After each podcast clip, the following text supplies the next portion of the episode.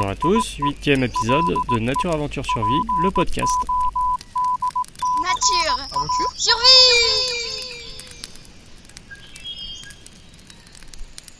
Lorsqu'on aime le bushcraft, en général, on aime bien les plantes. Les plantes qui permettent de fabriquer des objets, de se soigner ou de se faire des petits repas sympathiques. Aujourd'hui, on va discuter avec quelqu'un qui apprend aux gens à les reconnaître et à les utiliser. Nous allons finir par mourir de soif sur ce fichu rafio. Si ça continue, capitaine, nous serons bientôt au régime du docteur Bombard. Ouais. Wilson Wilson Bonjour Laurence Stalleux. Euh, bonjour Alban. Tu es spécialiste des plantes sauvages qui sont utiles ou comestibles et d'ailleurs tu enseignes également dans l'école de John C, c'est bien ça? C'est ça, oui, oui, j'y suis euh, intervenante euh, notamment dans les sur les stages de cuisine sauvage, bushcraft, euh, dans ma partie la cuisine sauvage. Alors on a pu lire des articles de toi dans Bushcraft Attitude Magazine également sur les plantes et il me semble que tu animes euh, des sorties au sein d'une association.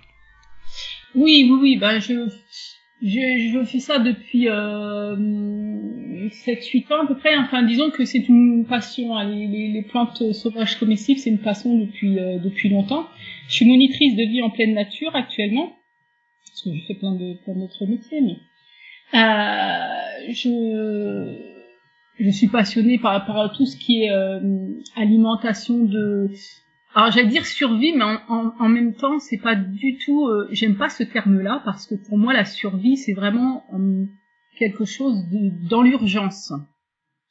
Alors que je pense que l'alimentation par les plantes dans la nature, les plantes sauvages, c'est vraiment de la survie, mais en deux mots. C'est vraiment retrouver quelque chose d'ancestral. C'est plus euh, voilà quelque chose de traditionnel, d'ancestral qu'on a totalement perdu et que j'aimerais euh, j'aimerais vraiment retrouver. Donc euh, donc voilà, donc je suis passionnée par ça. J'ai un pour me présenter un petit peu, j'ai un BP BP GEPS euh, activité de randonnée et éducation à l'environnement vers un développement durable. Super joli mot. Euh, j'ai une formation en phytothérapie et aromathérapie. Euh, donc en 2009, j'ai créé le forum, je sais pas si tu connais euh, mauvaisherbe.org. Oui, oui, je connais, j'y vais de temps en temps. Ah, ah, ah, c'est toi. non, non, enfin, je, je dis c'est toi, mais on est, on est assez content parce qu'il y a pas mal de, pas mal de membres et, euh, et c'est, c'est sympa. C'est un forum qui est vraiment interactif où euh, chacun met- mettre des recettes, euh, aider les autres à l'identification et voilà, c'est, une bonne pla- plateforme d'échange. Donc, euh, suite à la création du forum, je me suis assez vite rendu compte euh, qu'il fallait que je crée une structure euh, physique dans la réalité, parce qu'Internet c'est bien, mais, mais, mais sur le terrain c'est encore mieux. Et donc j'ai créé une association qui s'appelle Savoureuse Plantes Sauvages en 2010, et avec laquelle euh, j'ai réalisé euh, dans un premier temps des balades découvertes, et puis euh, assez rapidement j'ai organisé des petits stages de, de cuisine de, de plantes sauvages.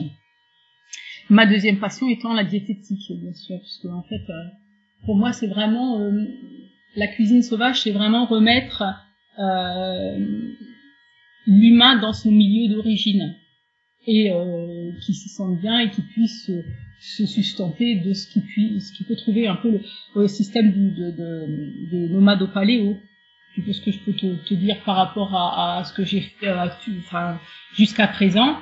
Euh, je suis adepte des bivouacs minimalistes, forcément.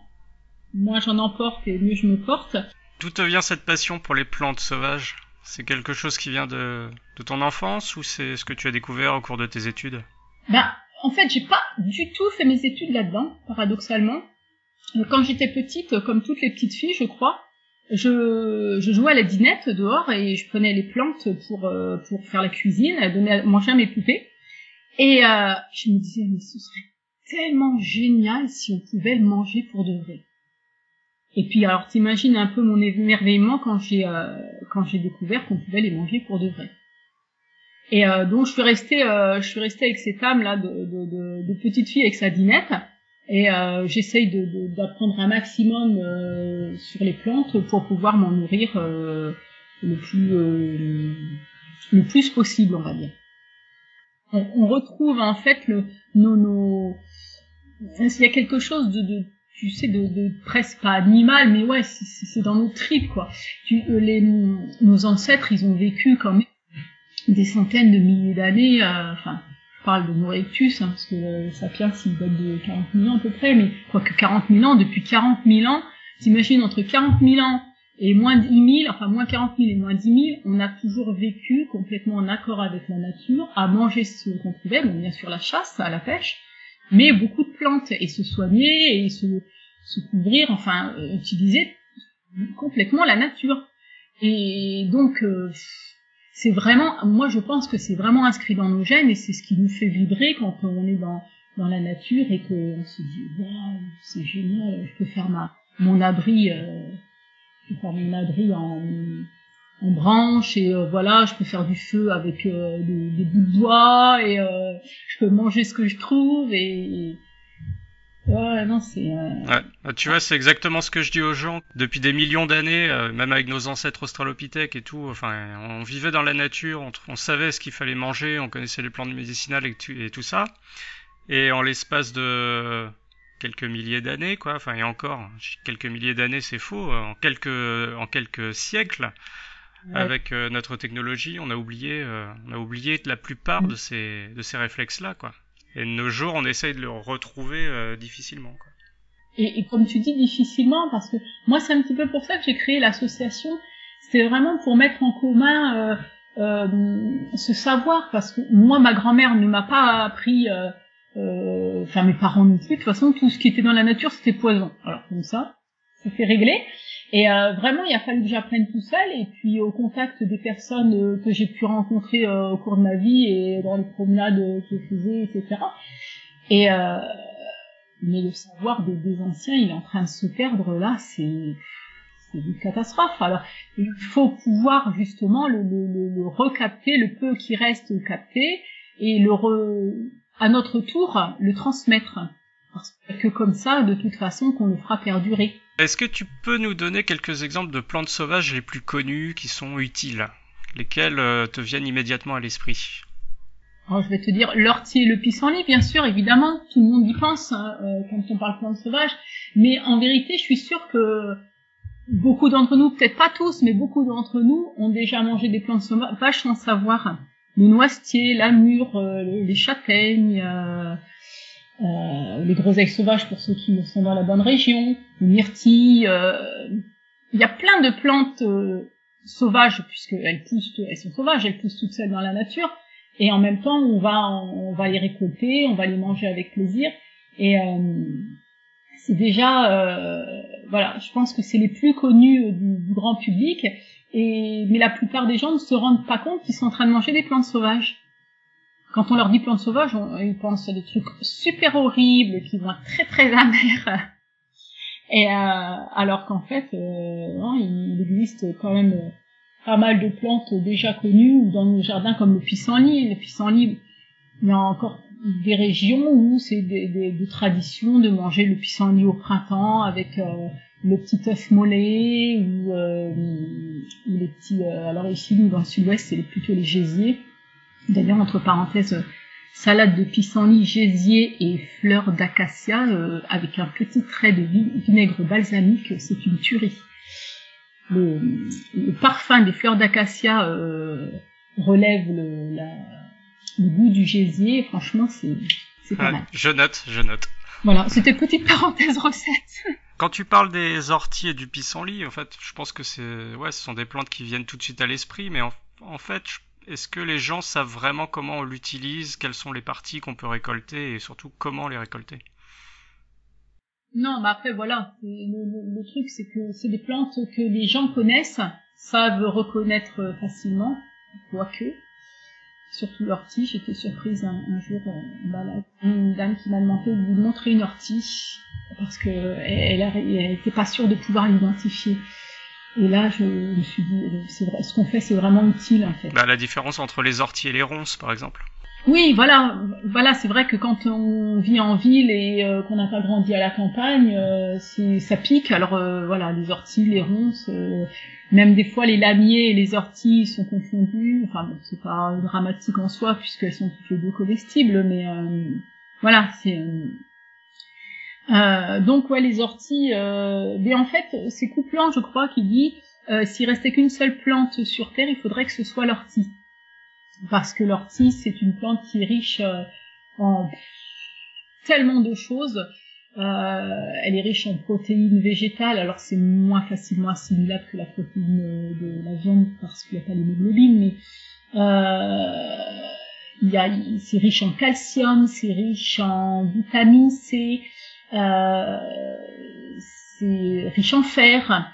Donc euh, c'est vraiment une plante qui est extrêmement nutritive l'ortie qu'on peut trouver facilement, euh, qu'on peut cuisiner aussi extrêmement facilement. On peut même la manger crue en la pliant un petit peu ou en la roulant euh, pour pas se faire piquer euh, par les, les, petits poils. Euh, donc on peut bien la mâchouiller et on la mange crue.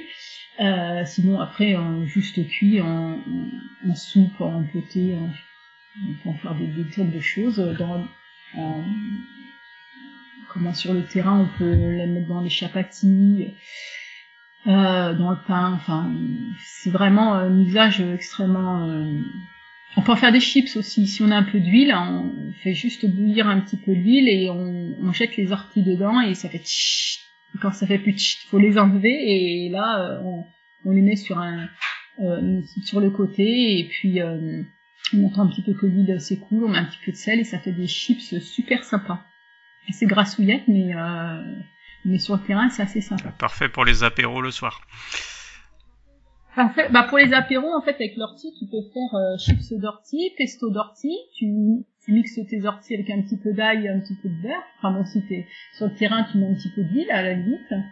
Et puis, euh, ouais, l'ortie, vraiment, c'est génial. Moi, je dis que c'est the plante euh, de survie, en fait. Les gens qui qui débutent, euh, voilà, ils, ont un peu peur et puis il faut un peu qu'il y ait un peu de crainte parce qu'il faut pas consommer n'importe quoi. Mais euh, voilà, pour démarrer, faut démarrer par l'ortie. Prendre l'ortie, la manger à toutes les sauces, euh, la, essayer vraiment de, de l'apprivoiser, de, de, de, de, la consommer euh, régulièrement et euh, et franchement, euh, voilà. Après, une fois qu'on a apprivoisé une plante de cette façon, euh, on l'oublie plus et ça devient une habitude de, de, de, vie, quoi, une habitude de consommation alimentaire. Et pour le pissenlit, c'est pareil. Hein, le pissenlit, il est bon de la, je, dis toujours, il est bon cru, cru, cru, cuit, sucré, salé, de la tête aux pieds. Donc comme ça, c'est réglé. Euh, tu peux manger la racine euh, bouillie, euh, grillée. Euh, tu peux, tu peux en faire, tu peux mettre dans du vinaigre un petit peu comme ça, ça fait un petit peu comme des cornichons. En faire du café. après les jeunes feuilles, la salade. Les vieilles feuilles, on peut les faire bouillir pour qu'elles soient un petit peu moins amères, hein, mais elles sont, comestibles aussi. après les boutons floraux. Les boutons floraux, ça c'est génial quand tu, tu te balades comme ça, tu ramasses tous les boutons floraux et puis tranquillement tu manges ça comme des petits bonbons. Et, euh, et puis c'est super bon, on peut le mettre dans les omelettes aussi, on peut, on peut faire plein de choses. Et puis les, les fleurs, euh, bah, les pétales c'est c'est joli, c'est décoratif. On peut faire de la confiture aussi. Voilà, tout tout est bon, euh, c'est comme dans le cochon. Et puis tout est bon c'est tellement plus sympa de manger les pissenlits par la racine de notre mmh. vivant. Donc, euh, ouais, moi je mets les boutons floraux dans du vinaigre pour faire comme des petits capres et j'en mets un sur une huître pour la manger. Ah, pas bête. Ah, en France, chez nous, est-ce qu'il y a beaucoup de plantes sauvages qu'on peut consommer? Oui, énormément. En fait, euh, il y a 4500 espèces de plantes à fleurs en, France. Alors, euh, honnêtement, pour toutes les connaître, je suis pas sûre que ce soit possible. Euh, et sur le lot, il y en a énormément parce que en fait, les plantes toxiques, toxiques, euh, vraiment, les, grosses méchantes, il n'y en a pas tant que ça. Donc euh, le mieux en fait quand on veut on, veut aborder un petit peu les, plantes et euh, qu'on veut vraiment s'immerger dans ce monde-là parce que c'est vraiment une fois que ça vous happe, ça vous prend tout entier quoi. Hein. C'est vraiment quand on commence à voir, euh, au lieu de voir du grand verre, on voit euh, des plantes et des trucs à manger, euh, voilà, ça devient un peu passionnel. Enfin, chez moi, c'est ce que ça a donné, mais je le vois un petit peu autour de moi aussi sur des, chez des personnes qui pratiquent aussi. Euh, je sais plus pourquoi je disais ça du coup. Euh, les plantes toxiques, méchantes. Ouais, les plantes toxiques, en fait, il vaut mieux, voilà, quand on commence là-dedans, il vaut mieux bon, euh, bien connaître les toxiques. Une fois qu'on connaît les, toxiques, on, est à peu près sûr que ce qu'on va trouver, voilà, si on reconnaît une toxique, ben on sait que celle d'à côté, elle n'est pas forcément toxique. Par contre, il faut jamais manger une plante qu'on n'a jamais, qu'on n'a pas formellement identifiée. Ça, c'est la règle de base. Connaître les toxiques, euh, digital, sigu, etc. Vraiment bien savoir les identifier. Euh, ne jamais manger une plante on, sur lequel on a un doute. Et puis euh, et puis voilà quoi, c'est euh, c'est vraiment euh, la base pour débuter.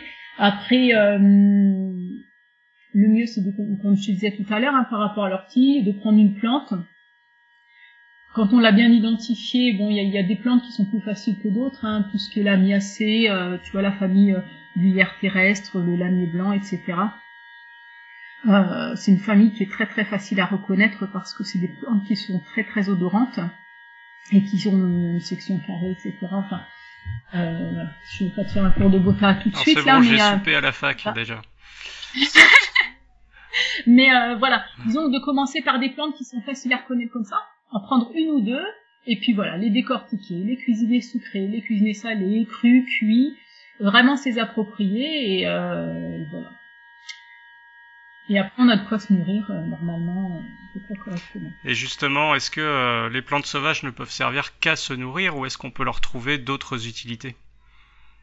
Bah, c'est ce qu'on disait tout à l'heure, tu vois, par rapport au paléo, avant, ils se servaient des plantes pour tout ils se servaient des plantes pour se nourrir, s'abriter, faire du feu, teindre les vêtements quand ils tissaient, déjà tisser, tisser de tisser des vêtements, donc faire des habits. Euh, tu peux faire un abri, des cabanes, le bois. quand on fait des cabanes en bois, c'est des plantes. et en milieu naturel, ben, quand tu es, en mode en mode vie sauvage, tu peux te faire, t'as pas besoin de tente, du tarp et tout machin tu fais un abri. Euh, ça peut, tu peux faire de la vaisselle et la vaisselle, c'est-à-dire que dedans, en, en, en, te servant de plantes, tu peux faire de la vaisselle. Euh, tu peux tresser par exemple des paniers, tu peux euh, sculpter euh, des, cuillères, des assiettes, etc. dans le bois. Tu peux dans, le carex par exemple, tu peux faire des, des sets de table, ça c'est sympa. Mais tu peux faire aussi la vaisselle, c'est-à-dire que tu peux nettoyer ta vaisselle qui est un peu grasse avec certaines plantes, ne serait-ce que de, de l'herbe. Hein. L'herbe, tu frottes, tu frottes ta, vaisselle qui est un peu grasse avec l'herbe, et, et l'herbe a des petits, euh, des petits crochets euh, tout minuscules euh, et qui, qui accrochent un petit peu. Ça fait comme de la microfibre. Hein. Et, et, quand tu passes l'herbe comme ça au fond de ta casserole un peu grassouillette, euh, et ça te la dégraisse et voilà t'as pas besoin de mettre d'emmener du produit vaisselle en milieu naturel pour faire ta vaisselle donc il y a tellement de, choses à faire avec les plantes que il y a les soins aussi bien sûr tout ce qui est phytothérapie euh, c'est que 95% des, molécules qui sont dans les médicaments actuellement sont issues des plantes voilà, c'est vraiment euh, faut servir ouais, l'alimentaire, soins, l'hygiène, le confort, euh, c'est énorme les, possibilités. Là, je vais juste te demander de donner un petit exemple à chaque fois de l'usage que peuvent faire les humains euh, des plantes sauvages. Donc euh, en cuisine, tu nous as cité l'ortie, peut-être qu'il y en a d'autres. Ensuite, une petite herbe euh, médicinale, par exemple. Qu'est-ce que tu pourrais dire? Alors, je, vais te la faire courte. L'ortie, l'ortie, l'ortie.